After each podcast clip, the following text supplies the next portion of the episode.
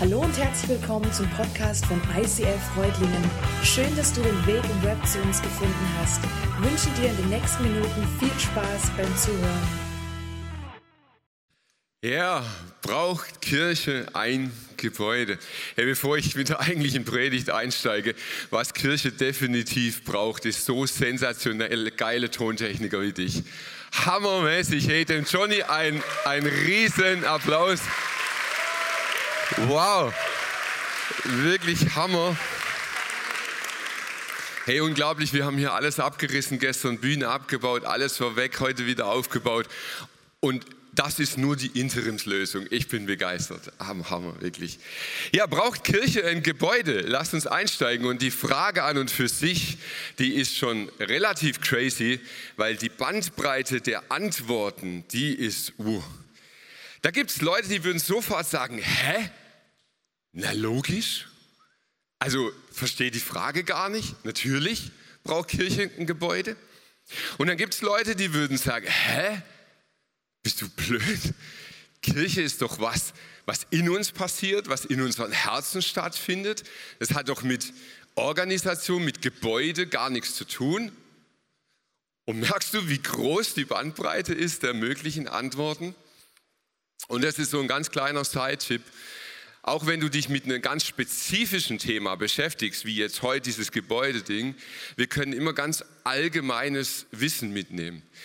Wenn in deinem Leben, in einem Thema die Bandbreite der möglichen Antworten so groß ist, dann werd vorsichtig mit den Schnellen dann sei vorsichtig mit den easy Antworten, mit denen, die so ganz klar eine Antwort geben. Und das nur so als kleiner Tipp, sei das moralisch, sei das politisch, sei das dort, wo du im Leben unterwegs bist.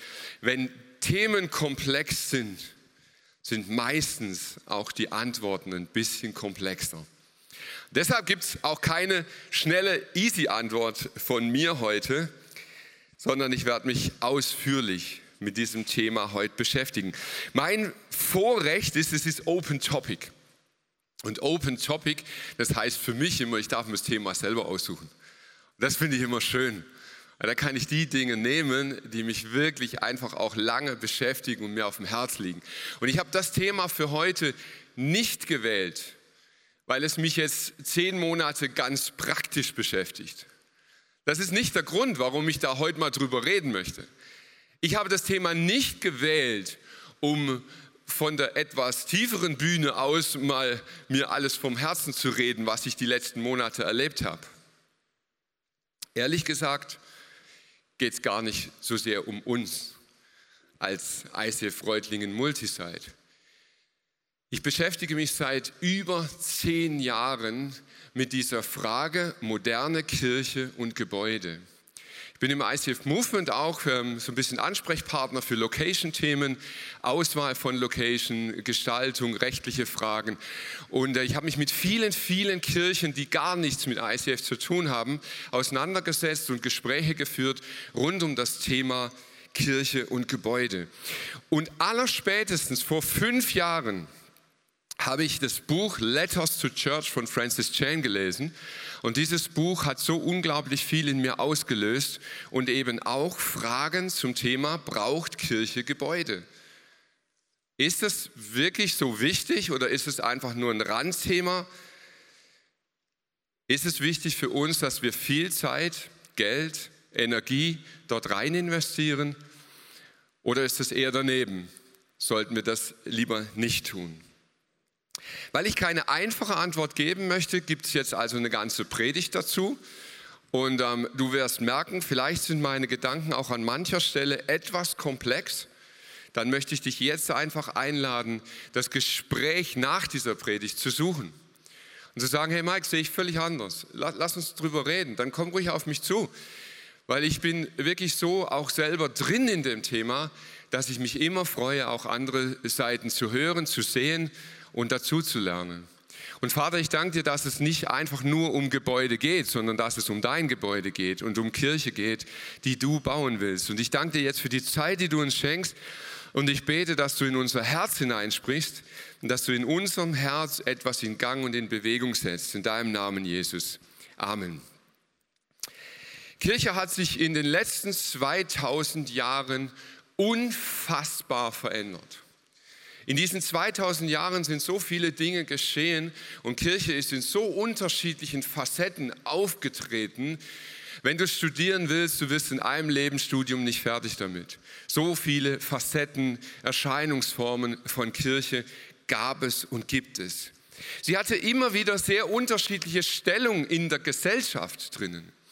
Kirche hatte eine Zeit, in der war sie tonangebend in der war sie Trendsetter, in der hat sie die Gesellschaft vorwegbestimmt. Es war eine Zeit, da war sie Gesetzgeber. Es war eine Zeit, da war sie Wissenszentrum der Welt. Und es gab Kirche und gibt Kirche, die ist underground, die ist versteckt, sie muss sich verstecken, sie muss sich verbergen vor der Welt. Und du siehst, die Bandbreite dessen, was Kirche in der Gesellschaft ist, ist unglaublich groß.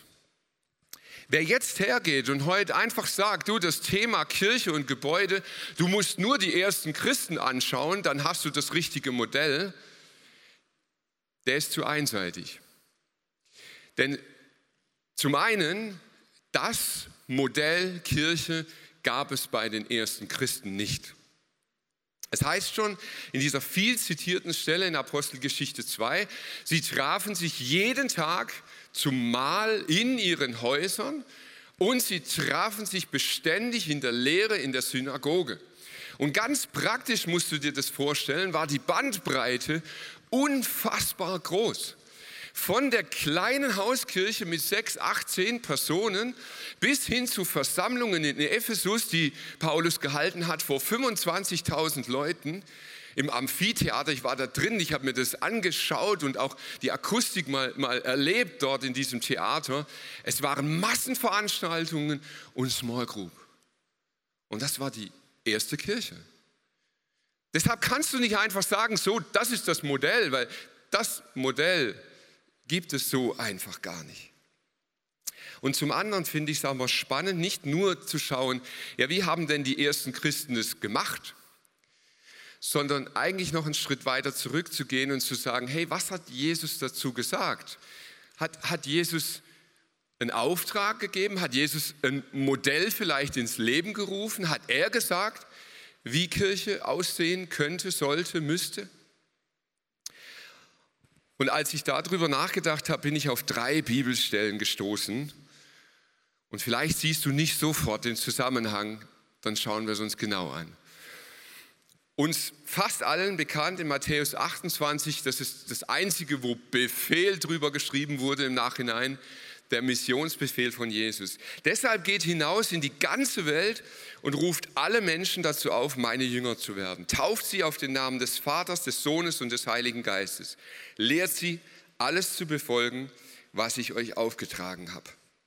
Die zweite Stelle ist sehr persönlich gerichtet an eine Person, ich aber sage dir, du bist Petrus und auf diesen Felsen werde ich meine Kirche bauen und die Pforten der Hölle werden sie nicht überwältigen. Und die dritte Stelle ist dann in der Apostelgeschichte, also die Zeit nach Jesu Auferstehung schon. Und da sagt Jesus, ihr werdet die Kraft des Heiligen Geistes empfangen, der auf euch kommen wird. Und werdet meine Zeugen sein in Jerusalem, in ganz Judäa, und Samarien und bis ans Ende der Erde.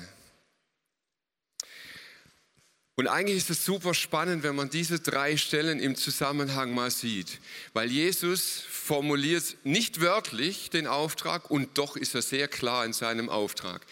Er spricht zum einen davon, dass er sagt, hey, mein Reich, das kommen wird, meine Kirche, die ich bauen werde, ist eine ganz persönliche seine Face-to-Face-Geschichte. Geht in die Welt und macht Jünger. Und Jünger machen ist keine Massenveranstaltung. Jünger machen ist kein Event. Jünger machen ist irgendwie auch nicht Celebration. Jünger machen ist ein Prozess. Jünger machen ist eine Begleitung, ist eine Wegstrecke, ist ein Face-to-Face, -face, ist was ganz, ganz Persönliches. Du und ich, wir zwei, drei, vier miteinander, wir werden Jünger, wir werden Jesus ähnlicher, wir gehen diesen Weg.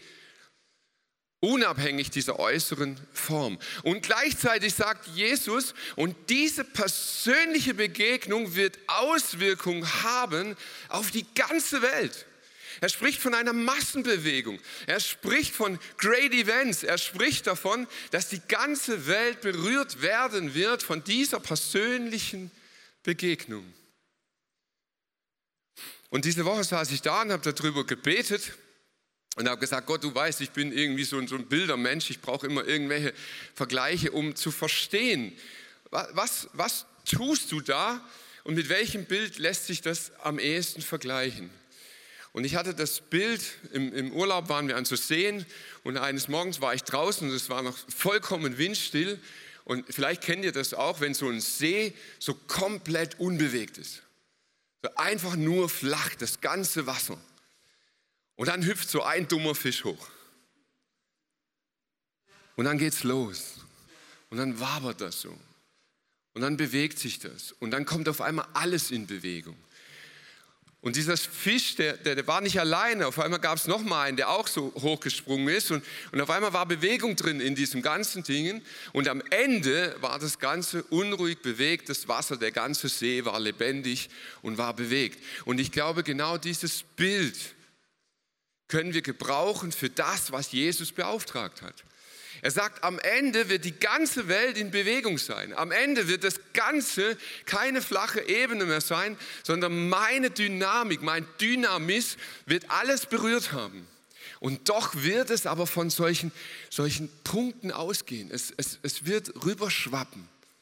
Und das alles wird meine Bewegung in Gang setzen. Wisst ihr, und deshalb glaube ich, weil Jesus sagt, geht in die ganze Welt. Es ist vollkommener Unsinn, von einer Kultur zu sprechen, von einer Form von Kirche zu sprechen, von einer Tradition zu sprechen, von einer theologischen Richtung zu sprechen. Das macht überhaupt keinen Sinn. Weil Jesus sendet seine Jünger und sagt, ich will die ganze Welt erreichen. Hey, und diese ganze Welt ist unterschiedlich. Die ist brutal unterschiedlich. Wir haben den letzten Feriensonntag heute. Ihr wart wahrscheinlich alle irgendwie mehr oder weniger unterwegs in dieser Welt und habt vielleicht wieder mal einen Blick bekommen dafür, wie krass unterschiedlich wir sind. Und in diese Welt hinein sendet Jesus seine Kirche, seine Bewegung. Und deshalb muss sie farbenreich sein, unterschiedlich, in verschiedenen Formen, in verschiedenen Kulturen. Jesus macht klar gegenüber Petrus, hey, ich bin es, der diese Kirche baut. Und wisst ihr, so, so wichtig wir Pastoren und Leiter und sonstige Funktionsträger uns auch immer nehmen, wir sollten viel mehr entspannen. Es ist schon gut, dass Gott uns gebraucht, dass er uns einsetzt und, und verwendet, aber hey, das ist Jesus, der die Kirche baut. Und es ist seine Idee und es ist sein Plan. Und wenn es Phasen gibt, wo Kirche irgendwie komisch ist, dann hat er es im Griff. So Kirche im Wandel der Zeit. Ich glaube, dass Kirche die Strategie Gottes ist, die Welt zu erreichen. Gott hat eine Strategie. Warum glaube ich das? Anhand von dieser Bibelstelle. Jesus sagt nicht, hey, ihr werdet irgendwie die Welt erreichen, sondern wie diese Welle im Wasser sagt ihr, ihr werdet beginnen in Jerusalem. Und dann geht es nach Galiläa und dann geht es nach Samarien und dann geht es raus. Und diese Strategie, die Welt zu erreichen, die hat Gott schon immer gehabt und ich glaube, er wird sie auch beibehalten. Es wird von einem persönlichen Zentrum ausgehen, eine Bewegung. Und diese Bewegung wird Wellen schlagen. Und beides ist Teil vom Reich Gottes. Beides ist Teil von Gottes Strategie. Und diese Strategie, jetzt wird es ein bisschen theologisch, für die, die sich ein bisschen tiefer interessieren, Gott hat eine ganz krasse Strategie, wie er die Welt retten möchte. Der Mensch hat im Garten Eden sich entschieden, die Welt mal selber in die Hand zu nehmen. Wir haben gesagt, okay, wir, wir können das selber, Gott. Wir brauchen dich da nicht. Wir wissen, was gut und böse ist. Schließlich haben wir gegessen von dem Baum. Jetzt wissen wir es und jetzt werden wir die Welt gestalten. Und in dem Moment sagt Gott, okay, es ist so. Und ich werde mich zurückziehen aus unserem Paradies. Ich werde euch euch selbst überlassen, aber das ist nicht das Ende. Gott gibt das Ende bekannt. Er sagt in diesem Moment zur Frau, hey, von nun an wird zwischen dir und der Schlange Feindschaft bestehen. Vielleicht ist das der Grund, warum Frauen immer so schreien, wenn sie eine Schlange sehen. Er sagt, es wird Feindschaft bestehen zwischen dir und der Schlange, aber eines Tages wirst du einen Sohn gebären. Und die Schlange wird dem Sohn in die Ferse stechen und er wird dir den Kopf zertreten. Und in dieser Bibelstelle offenbart Gott ganze tief Theologie. Das kannst du über die ganze Bibel hinweg nehmen. Gott kennt den Ausgang. Gott weiß, was am Ende sein wird und doch überlässt er den Weg dorthin einem Prozess. Leute fragen mich immer, hey, ist alles vorherbestimmt? Ist, ist, ist alles Gottes Plan? Gott kennt das Ende, definitiv. Und er lässt sich auf das Abenteuer ein, dass er dieses Ende mit uns gemeinsam erreichen wird. Und ich glaube nicht, dass alles geplant, vorherbestimmt so ist, wie, das glaube ich nicht. Und doch glaube ich, dass Gott ganz genau weiß, dass er rauskommen wird. Weil er eine Strategie hat. Und diese Strategie fasziniert mich. Gott sagt im Garten Eden, hey, das ist meine Wohnung. Achtung, Wort Wohnung, das kommt jetzt ein paar Mal. Gott sagt im Garten Eden, das ist meine Wohnung, ich wohne beim Menschen. Du Mensch, ich Gott, wir wohnen zusammen. Und dann endet das, Gott zieht sich zurück und jetzt beginnt die Strategie Gottes. Gott sagt, ich halte mich nicht raus aus dieser Welt, sondern ich fange an und tauche punktuell auf. So, wupp, hier mal. Und dann vergehen viele Jahre und dann, wupp, da bin ich mal. Abraham ist so ein Wupp. Gott taucht auf. Gott, Gott begegnet diesem Abraham und er begegnet seinem Sohn. Und, und das, das Volk macht ihre Geschichte und sie leben und Gott taucht aber immer wieder mal auf. Und immer wieder gibt es diese Begegnung mit Gott. Und dann kommt Mose und das Volk Israel zieht aus aus Ägypten und jetzt kommt etwas ganz Neues. Denn Gott sagt, hey, jetzt ist der Moment gekommen, wo ich das wupp, beenden möchte. Und sie sollen mir ein Heiligtum machen, damit ich in ihrer Mitte wohne. Nach allem, was ich dir zeige, dem Urbild der Wohnung und dem Urbild all ihrer Geräte, danach sollt ihr es machen. Das ist Elberfelder, ein bisschen komisches Deutsch, aber sehr, sehr nah an dem Originaltext, wie Gott es gesagt hat.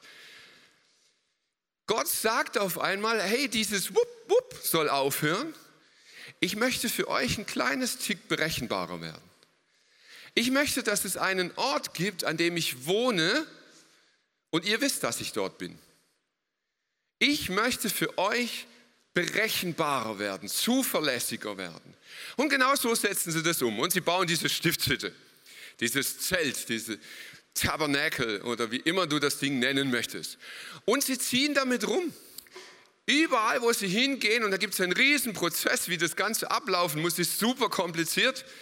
Also äh, Tabernakel umziehen, da ist Kirche umziehen echt ein Witz dagegen. Und so leben sie mit Gott. Über viele Jahre hinweg. Und es funktioniert. Und Gott ist zufrieden. Aber irgendwann kommen sie in dieses versprochene Land hinein und König David kriegt auf einmal einen Wunsch im Herz. Und er, er fängt an zu beten und im Gespräch mit Gott sagt er, hey Gott, ich möchte dir ein Haus bauen. Und Gott reagiert total fasziniert. Du musst es mal lesen, es ist, es ist wirklich eine kreative Sprache. So nach dem Motto, hä, David? Mal ganz ehrlich, warum? Ich habe doch mein Zelt. Und es ist ein Zwiegespräch zwischen David und Gott. Und er sagt zu ihm, ja, aber Gott, weißt du, jetzt sind wir doch angekommen. Jetzt sind wir doch nicht mehr rumziehend. Jetzt sind wir doch in einem Land drinnen. Und, und ich, ich möchte doch auch Ehre, ich möchte doch mehr als ein Zelt. Ich, ich wünsche mir so sehr, dass das irgendwie auch die anderen mal sehen, wer du bist. Und Gott diskutiert mit ihm und er kommt an einen Punkt und sagt, ich, der Herr, sag dir, nicht du, David, sollst mir ein Haus bauen, sondern ich werde dir ein Haus bauen. Wenn du alt geworden und gestorben bist, will ich einen deiner Söhne als deinen Nachfolger einsetzen und seine Herrschaft festigen. Er wird mir einen Tempel bauen und ich werde seinem Königtum Bestand geben für alle Zeit. Hey, und das ist ein, eine Aussage Gottes, die musst du zweigleisig sehen. Das ist einmal eine Aussage an David ganz persönlich. Lieber David, du wirst nicht machen. Dein Sohn, und zwar wirklich dein Sohn, ganz praktisch, es war Salomo nachher, sein Sohn wird es sein. Und gleichzeitig ist es aber übergriffig eine Aussage, dass er sagt, hey, in der geistlichen Welt wird etwas geschehen. Ein Nachfahre Davids wird geistlich den Thron besteigen und er spricht über seinen eigenen Sohn Jesus Christus, der kommen wird, der diesen Thron besteigt in Ewigkeit, der König sein wird in Ewigkeit. Und Gott macht hier so was Spannendes. Und er sagt, wisst ihr was, ich, ich nehme dieses Haus und ich mache es zum Symbol. Ich mache es zum Symbol. Zum einen zum Symbol dafür, dass du mich dort finden wirst. Ich finde es so crazy, wirklich die Bibel zu lesen ist so spannend. Gott ist ein Gott, der mit Menschen diskutiert. Und er lässt sich überzeugen. Er sagt, David, du hast recht. Ihr seid jetzt sesshaft, ihr seid jetzt in einem Land und es ist gut. Und dann lass uns diesen Tempel auch in dieses Land hineinsetzen. Gott gibt nach. Und er sagt, dieses Haus wird ein Symbol sein. Ein Symbol für mein Königreich. Ein Symbol dafür, dass ich hier zu finden bin. Und gleichzeitig nimmt er dieses Symbol in die Ewigkeit gesprochen und sagt, wann immer ihr eine Kirche sehen werdet, einen Tempel sehen werdet, steht dieses Symbol für meine Herrschaft. Mein Sohn Jesus Christus, euer König in Ewigkeit. Hey, und wie tief diese Symbolik geht, begreife ich manchmal im Alltag. Fahr mal mit dem Fahrrad Richtung Bodensee. Warum mit dem Fahrrad? Weil du da nicht so schnell bist wie mit dem Auto, hoffe ich. In jedem Sack kleinen Kuhkaff steht ein Kirchturm. Da gibt es, da gibt es irgendwie acht Kühe, zwei Bewohner und einen Kirchturm. Du kommst von Ort zu Ort zu Ort zu Ort. Du kannst fahren, wohin du willst. Du siehst diese Kirchtürme. Was für ein Zeugnis unseres Landes. Was für ein Zeugnis dieses Landes. Dieses Land proklamiert den König Jesus in jedem kleinen Kuhkaff. Und das ist Kirche, das ist Symbolik, das steckt da drinnen. Und vielleicht, wenn du das nächste Mal so über die, die Ortschaften fährst, machst du es dir mal bewusst und sagst du, in jedem Ortschaft schreit dir Gott entgegen, ich bin schon da. Ich bin schon da. Mein Reich ist schon da. Und das Symbol meines Reiches steht schon da. Und es begeistert mich. Aber Gott macht nicht nur ein Symbol, sondern er arbeitet strategisch. Gott schafft mit dem Tempel die erste große Welle. Gott hat mit dem Tempel diesen ersten Wellenstoß auf dem großen See des Lebens angestoßen. Und wie dieses Wasser langsam anfängt, Wellen zu, zu schlagen, so war der Tempel, den Salomo gebaut hat. Mit allem Auf und Ab und allem Für und Wider ist von dort aus eine Welle losgebrochen. Und ganz komisch geschichtlich, da kamen Assyrer, die waren Feinde, die sollten eigentlich die platt machen und sie haben auf einmal Gott entdeckt. Die haben Israel entführt. Jetzt denken wir, hey, das Volk Gottes entführen. Aber sie haben damit Gott entdeckt. Sie haben ihn zu sich genommen. Es war eine Welle, die ausging vom Tempel bis nach Babylon. Es war dieser strategische Punkt. Gott arbeitet strategisch. Und Jesus greift dieses Bild der Wohnung selber wieder auf. In Johannes 14 sagt er, glaubt an Gott und glaubt an mich. Denn im Haus, wieder das Haus meines Vaters, gibt es viele Wohnungen. Sonst hätte ich euch nicht gesagt, ich gehe hin, um dort alles für euch vorzubereiten. Und wenn alles bereit ist, werde ich zurückkommen, um euch zu mir zu holen. Dann werdet auch ihr dort sein, wo ich bin. Wieder ist es dieses Symbol des Hauses. Wieder ist es dieses Sinnbild des Wohnens, das sich durchzieht durch die ganze Bibel und das Jesus auch aufgreift. So, und jetzt kommen Leute zu mir und sagen, ja, Mike, komm, hast schon recht. Aber das ist ja alles Altes Testament.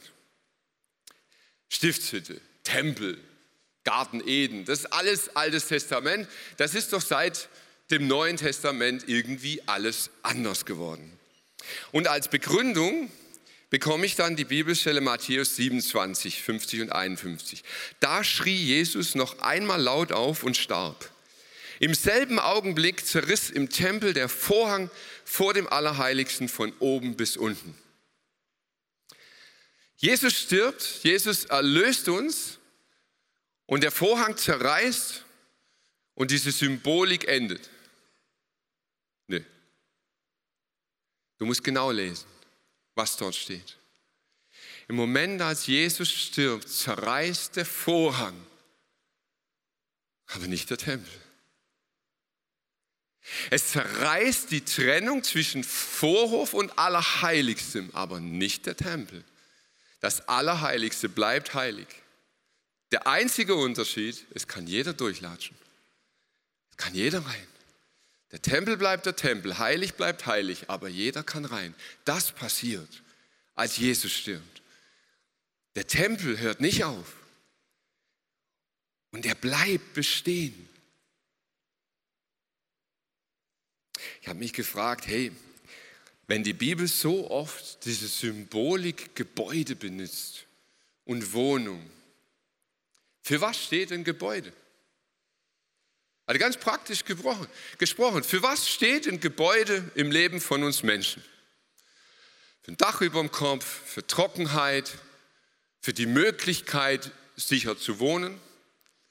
Und wenn du ein bisschen weiter gehst, der Mensch wird moderner, er wird größer, er steht für etwas Amtliches. Gebäude, wenn du eine Stadt besichtigst, weiß nicht, wie es dir geht, aber wenn ich nach Rom fahre, dann schaue ich mir nicht die Wohnung von Pietro an, dann guckst du nach öffentlichen Gebäuden, dann, dann schaust du, was dort steht, ja, irgendwelche kulturellen Dinge oder Gefängnisse oder sowas. Kultveranstaltungsorte, solche Dinge schauen wir uns an. Und ich finde es mega spannend, dass genau diese Funktionen Kirche übernommen hat. Wenn du Kirchengeschichte anguckst, genau das war's. Kirche als ein öffentlicher Ort, wo Recht gesprochen wurde. Kirche als ein öffentlicher Ort, wo du Kultur gefunden hast. Wenn du im 15., 16. Jahrhundert geile Kultur gesucht hast, Musik, Kunst, da wärst du nie im Leben irgendwo in irgendein Gebäude gegangen, sondern ganz klar in die Kirche gegangen. Kirche stand immer für all diese Facetten von Gebäude und doch hat es sich immer wieder verändert. Und ich glaube, dass da Strategie dahinter steckt. Kirche stand immer für etwas. Und ich habe in der Kirchengeschichte nochmal nachgeguckt und ich habe das Gefühl, wann immer große Veränderungen in der Kirche waren, waren sie eine Antwort auf die Gesellschaft. Martin Luther war nicht zufällig. Es war eine Antwort auf die Gesellschaft. Und immer große Veränderungen waren eine Antwort auf das, was passiert ist. Whitecliffe zum Beispiel in England oder so. Es war immer eine Antwort auf das, was geschehen ist. Und dann habe ich mich gefragt, okay, wo stehen wir heute? Für was steht Kirche? Mal ganz ehrlich. Und jetzt frag bitte nicht diese fromme Bubble im ICF. Frag mal wirklich unsere Gesellschaft, für was steht Kirche?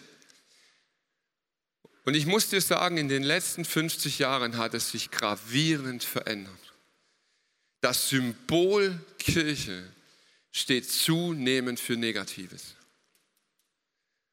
Es steht für Missbrauch, es steht für Verschwendung, es steht für sexuelle Ausschweifung, Es steht für schwierigen Umgang mit Kommunikation. Es steht für sehr, sehr, sehr viele negative Themen. Aber es gibt eine riesen Hoffnung. Jesus sagt zu Petrus, auf diesen Felsen werde ich meine Kirche bauen und die Pforten der Hölle werden sie nicht überwinden. Hey, die Pforten der Hölle werden sie nicht überwinden. Das Beste kommt noch. Wir leben heute an einem Punkt in unserer Gesellschaft, hier in Deutschland, lasst uns bei uns bleiben, in dem Kirche wirklich für Negatives steht. Aber Gott greift ein. Und vielleicht hast du es schon gemerkt, in den letzten 10, 15 Jahren ist in Kirche unfassbar viel geschehen. Es gibt Veränderungen. Es, es gibt ein, ein Aufbäumen. Es gehen Kirchen machen zu, da entstehen Supermärkte drinnen. Es gibt Kirchen, die machen zu und man legt sie zusammen. Kirchenbezirke werden zusammengelegt. Es, es passieren die, die unterschiedlichsten Dinge in Kirche drinnen. Und ich glaube, dass es kein Zufall ist, dass innerlich die Kirche sich verändert und äußerlich die Gebäude sich verändern. Das ist kein Zufall, das ist Strategie. Gott ist am Arbeiten und er arbeitet mit den Gebäuden der Zukunft. Und Kirche wird anders aussehen und sie muss anders aussehen. Und jetzt passiert das Spannendste ever überhaupt. Als der Heilige Geist sich niedersenkt an Pfingsten auf die Jünger, ist er auf einmal für alle greifbar. Abraham war noch so ein Wupp, und die Stiftshütte war es noch ein bisschen. Und dann war der Tempel und dann kommt der Heilige Geist und auf einmal ist Gott für jeden zugänglich, für jeden weltweit, für alle von uns. Und das macht etwas mit Kirche. Denn auf einmal ist es jedem von uns möglich, zu einem Fisch im Wasser zu werden. Und Kirche bekommt die Chance, zu dir nach Hause zu kommen. Vielleicht scheint es ein bisschen seltsam, dass ausgerechnet in dieser Wochen, in denen wir umziehen, unser neues Gebäude beziehen, Gott mir etwas ganz massiv aufs Herz gelegt hat. Ich möchte dich einladen, gründe eine Microchurch. Fang an, in deiner Wohnung, in deinem Haus, in deiner Firma, ganz persönlich, dort, wo du lebst, fang an, Kirche zu bauen. Und wir haben ein Vorrecht, das es meiner Meinung nach so noch nie gegeben hat in der Kirchengeschichte. Wir haben die Technik, wir haben die Möglichkeit, wir haben die Strategie, deine persönliche Hausidee zu unterstützen. Wir haben die Möglichkeit als Kirche, die Vision, diese Region zu erreichen, aber nicht mit einem Gebäude, wo alle zusammenkommen, sondern als ein strategischer Ort, an dem Kreise beginnen. Und sei du so ein Ort bei dir zu Hause, in deiner Wohnung, in deinem Wohnzimmer, in deiner Studentenbude. Und vielleicht überfordert dich das jetzt gerade und du denkst, hey, Microchurch, was ist das überhaupt? Ich möchte dich jetzt einladen, dass wir in diesem nächsten Lied, das wir singen, dass du selber anfängst zu beten. Wisst ihr, Kirche hat immer immer, immer einen Mensch gebraucht, der sich berufen lässt. In dieser Situation von Jesus und Petrus gibt es Jesus, aber auch Petrus. Es braucht immer Menschen, die ein offenes Ohr haben, die ein offenes Herz haben, die sagen, hier bin ich, gebrauch mich.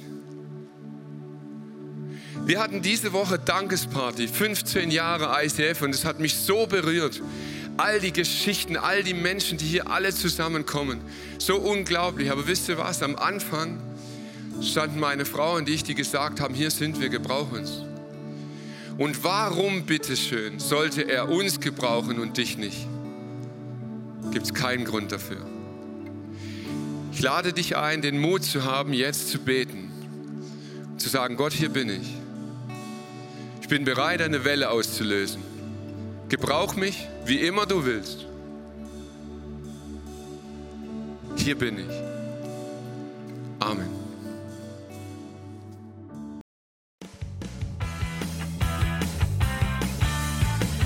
ICF Reutlingen sagt Dankeschön fürs Reinklicken. Weitere Infos findest du unter www.icf-reutlingen.de.